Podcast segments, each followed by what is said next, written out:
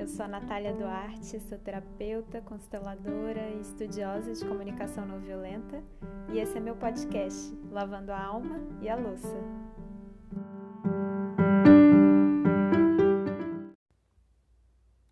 Ei, pessoas queridas, é, nesse episódio eu vou tentar responder a pergunta de um milhão de dólares. que é provavelmente o motivo pelo qual a maior parte das pessoas busca terapia. E, enfim, um dos grandes desafios para conquistar coisas, é, enfim, para experienciar coisas que a gente quer experienciar e fica com a sensação de que não consegue né, de que está estagnado por conta dessa repetição, muitas vezes inconsciente, involuntária, de padrões familiares ou pelo medo enorme de repetir um padrão, então é, acaba nem, nem fazendo, nem tentando, né? Vamos supor, no caso de um relacionamento, por exemplo, se uma pessoa teve é, um exemplo, né, um modelo de casamento de relacionamento muito, é, enfim, desequilibrado, não saudável. Às vezes a pessoa fica com tanto medo de repetir aquilo que ela prefere nem se relacionar, ela se fecha emocionalmente, né? Para dar um exemplo, mas poderiam ser várias coisas. Enfim, e aí essa pergunta, né? Como é, romper esses padrões? Ela é uma pergunta que ao mesmo tempo tem uma resposta extremamente simples e extremamente complexa. É, espero que eu consiga passar as duas coisas, né? Ser fiel à simplicidade e à complexidade dessa resposta. É, eu vou trazer aqui muito da visão da constelação familiar, mas também trazendo um pouco do repertório das crenças do Theta Healing, enfim, é, tudo que eu já é, estudei de teoria, tudo que eu já vivi nos meus processos pessoais e tudo que eu já vi é, as pessoas que eu atendo passando, né? E bom, é, para começar a, a responder essa pergunta, é importante a gente entender que, em maior ou menor grau,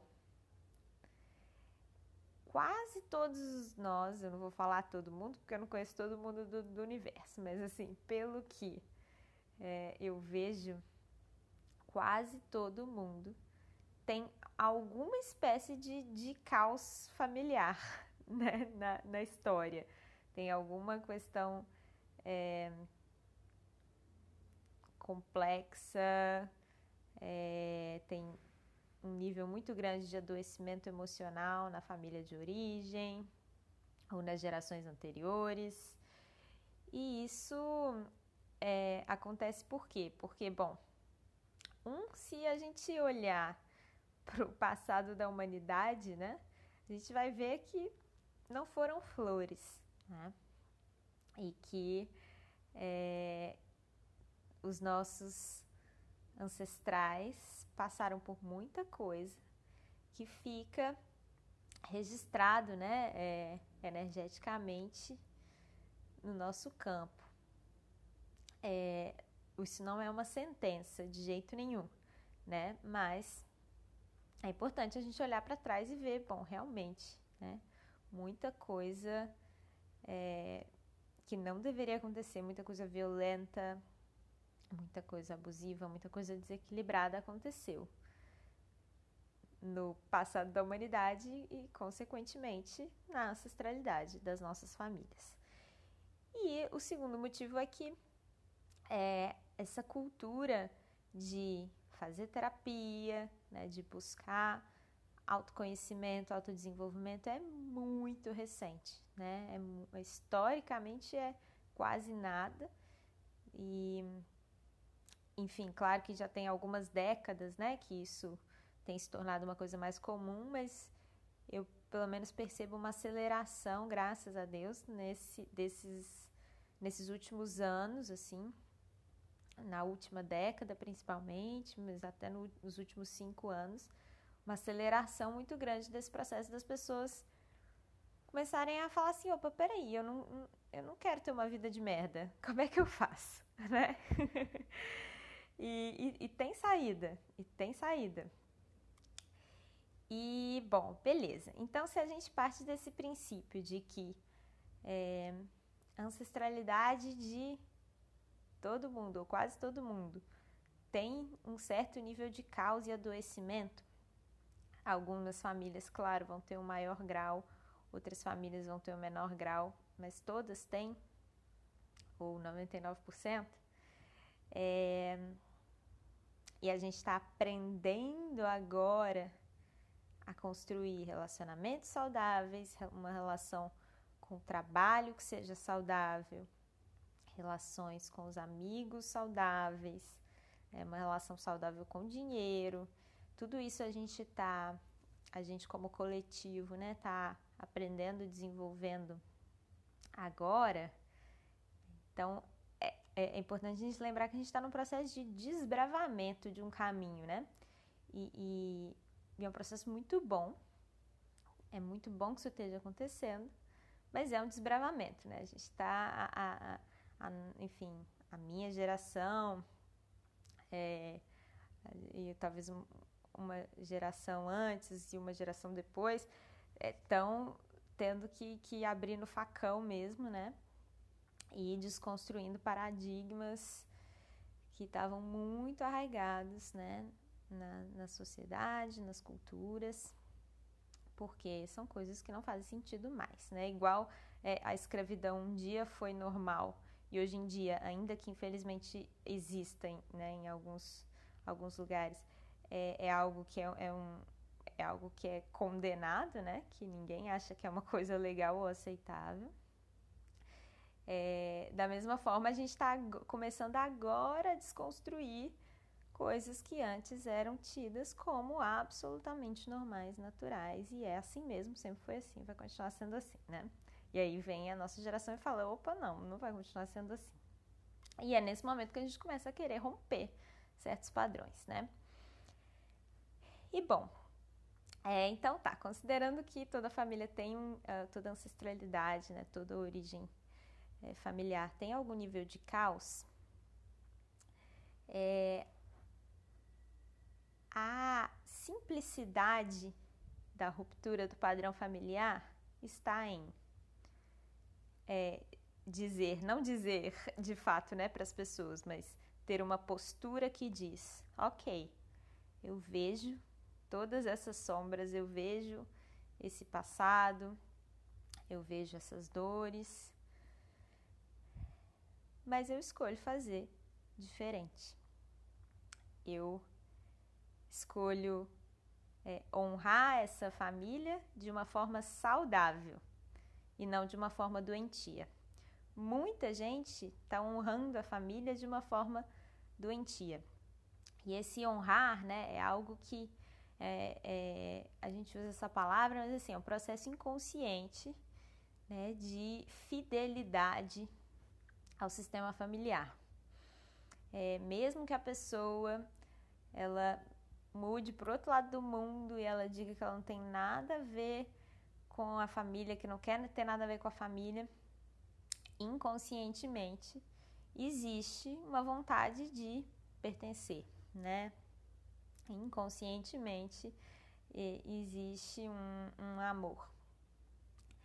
E, e, esse, e essa lealdade, digamos assim, pode acontecer desse jeito saudável ou de um jeito doentio.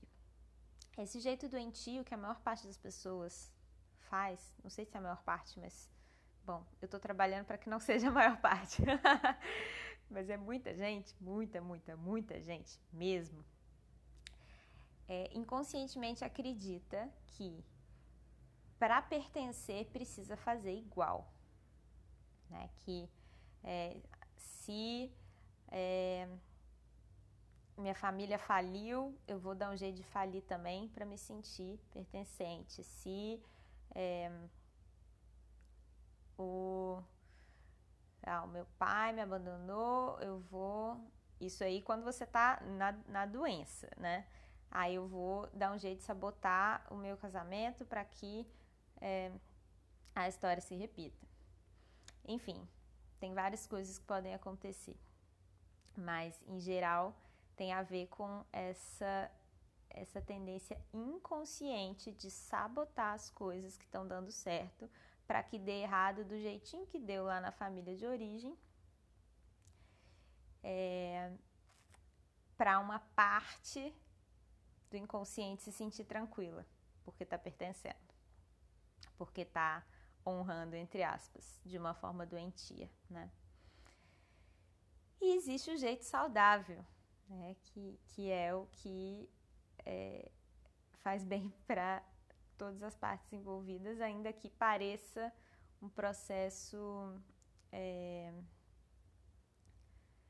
pareça um processo doloroso, muitas, muitas vezes as pessoas têm muita resistência com essa forma mais saudável de pertencer ou de honrar sistema familiar, que é eu vou honrar esse sistema familiar, minha ancestralidade, meus pais, fazendo o melhor que eu puder com a vida que chegou até mim, através de todas essas histórias de dor e sofrimento.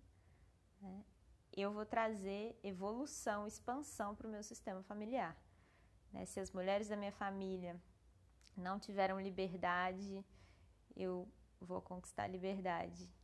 Se as mulheres da minha família não tiveram é, um relacionamento amoroso, saudável, é isso que eu vou conquistar.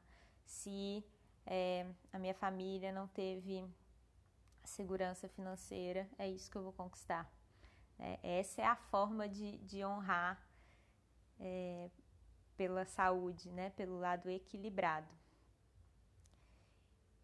E isso é algo que, por mais que às vezes a família, os pais é, possam ter uma, uma postura de mesquinhez ou de desaprovação de uma pessoa que vai lá fazer diferente e vai ser feliz, ao invés de resolver ser infeliz igual o resto da família, por mais que, que possa haver uma pressão familiar, lá no fundo, a alma dessas pessoas, desses pais, quer que os filhos sejam felizes.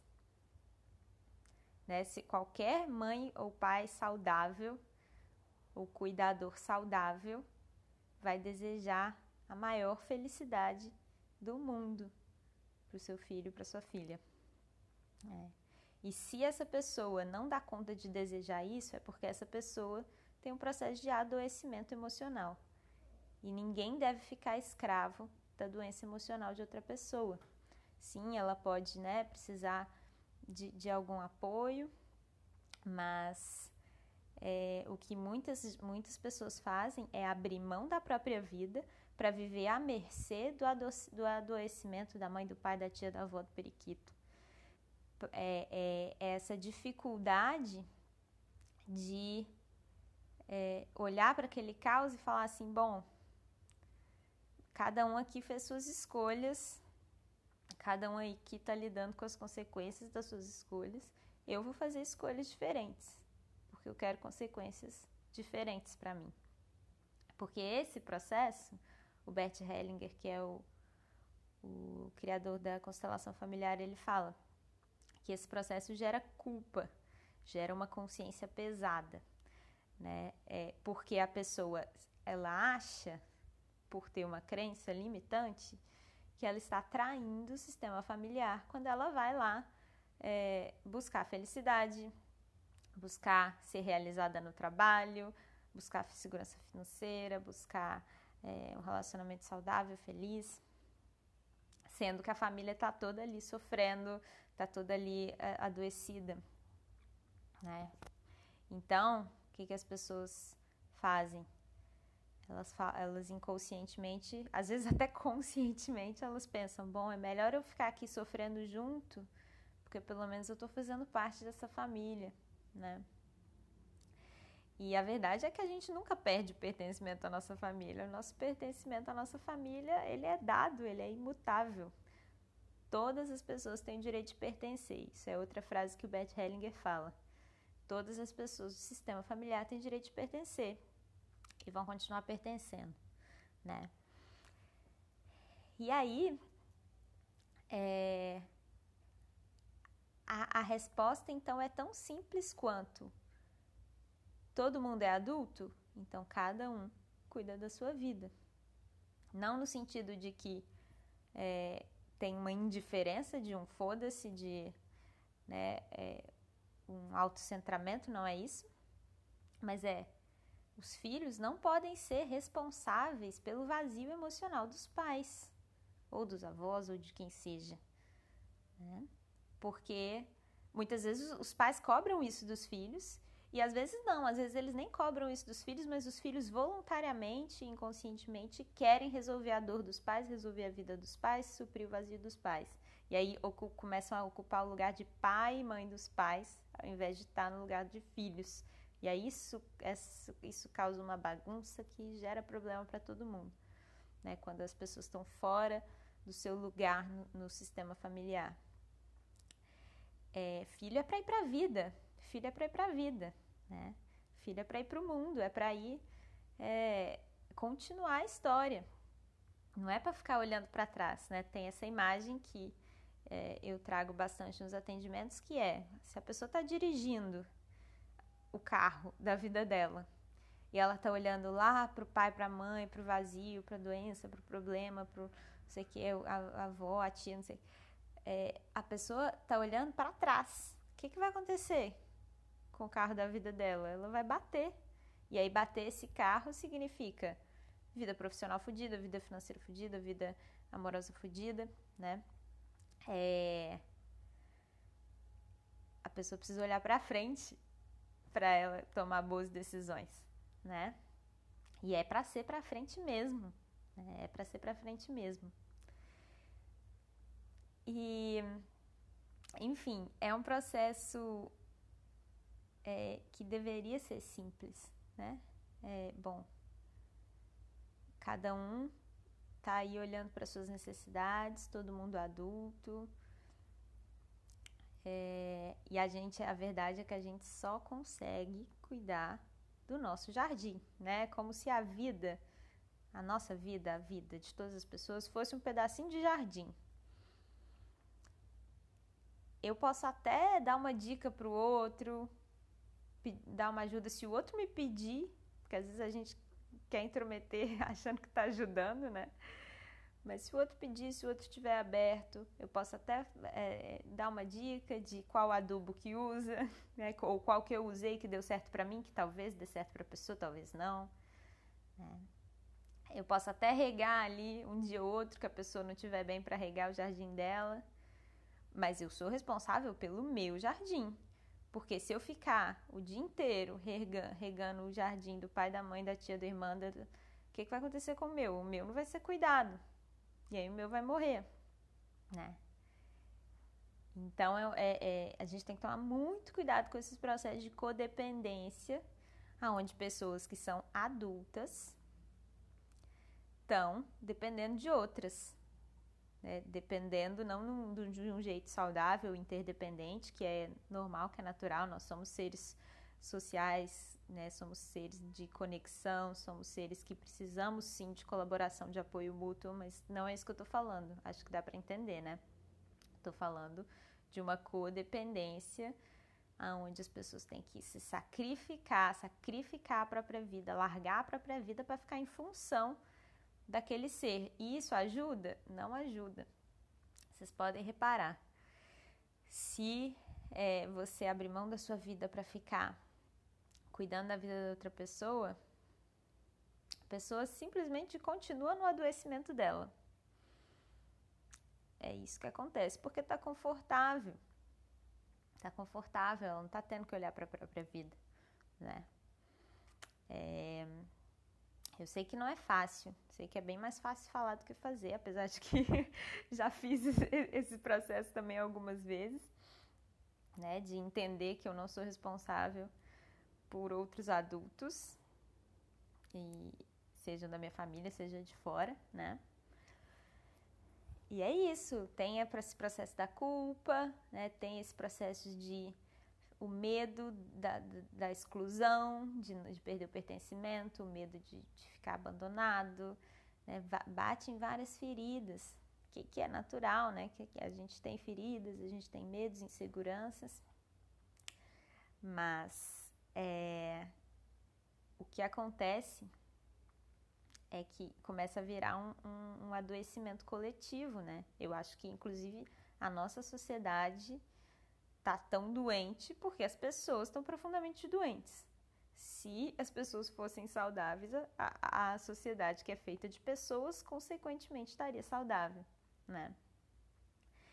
Então, é, eu acho muito importante, muito importante que a gente entenda que a gente nunca vai construir é, um mundo equilibrado, saudável, se a gente não tiver equilibrado e saudável, nutrindo coisas equilibradas e saudáveis, né? Cada um cuidando do seu jardim e tentando sim fazer coisas pelo coletivo, fazer coisas juntos, fazer coisas pelos outros, mas de um lugar de é, de amor verdadeiro, de amor voluntário e não de escravidão emocional, né? É, é um lugar de uma de uma doação, de uma generosidade genuína que vem porque eu tô tão plena que eu consigo transbordar para ajudar outras pessoas e não porque eu tô muito doente e as outras pessoas estão muito doentes e aí cada um fica se enfiando na doença do outro porque não tem coragem de sair esse, desse caos e seguir sua vida, né? E, e, gente, isso aqui que eu tô falando é sério. É, sabe, tem gente que é, caminha em direção à morte em vida, que é, é enfim, processos de é, depressão profunda, ou processos de é, vício profundo em drogas, é, ou enfim, às vezes aquela pessoa que é meio zumbi, meio, né, mesmo é, meio morta-viva, assim, que tá ali, faz as coisas, mas não tem, não tem, não tem vitalidade, não tem brilho, não tem tesão, não tem energia. É, isso são pessoas que estão presas no adoecimento da família, que se sentem culpadas demais para ficarem saudáveis e terem uma vida saudável. E essa culpa, é, ela não precisa existir, mas se ela existir, vamos lidar com ela. Né? Como todos os outros sentimentos, a gente tem que encarar, tem que passar por eles. A, a culpa passa. Como todas as outras emoções, a culpa passa. Né? Emoção vem de emovere, não sei se eu já falei isso aqui em algum episódio, mas significa movimento. E as emoções vêm e vão embora. Então, por isso que a gente precisa perder o medo de viver as emoções. Porque elas vêm e vão embora, mas elas precisam vir. A gente precisa passar por elas, né? Então, se é o caso de culpa, que seja culpa. Então, é... vai com culpa mesmo, né? gente, viver a vida alinhado com a vida, fazendo o que você gosta, fazendo o que você quer, o que te dá prazer não tem preço. Né, não, tô, não não estou querendo dizer que, que é uma vida cor-de-rosa que é tudo bom o tempo inteiro. Mas eu estou querendo dizer de, sabe, escolher pessoas legais para entrar na sua vida, relações saudáveis, sabe? É, se dedicar para uma coisa que você gosta e ter sustentos com isso. Sustento não só ali contadinho, não. Você poder guardar dinheiro para fazer coisas que você queira, viver seus sonhos. Tem muita gente, muita, muita gente, eu tô falando isso assim por experiência de ver nos atendimentos, que se sabota, que sabota a vida profissional, financeira, amorosa para poder voltar para a família de origem. Então eu não crio minha independência financeira porque é, a minha dependência financeira dos meus pais é o que me liga na minha família de origem. Ou eu não me entrego de verdade para um relacionamento, ainda que eu tenha um relacionamento, eu não me entrego de corpo e alma porque minha alma está lá na família de origem. Então, é, é algo para olhar com muito carinho. E aí, em resumo, né, tentando fechar aqui a resposta, é relativamente simples.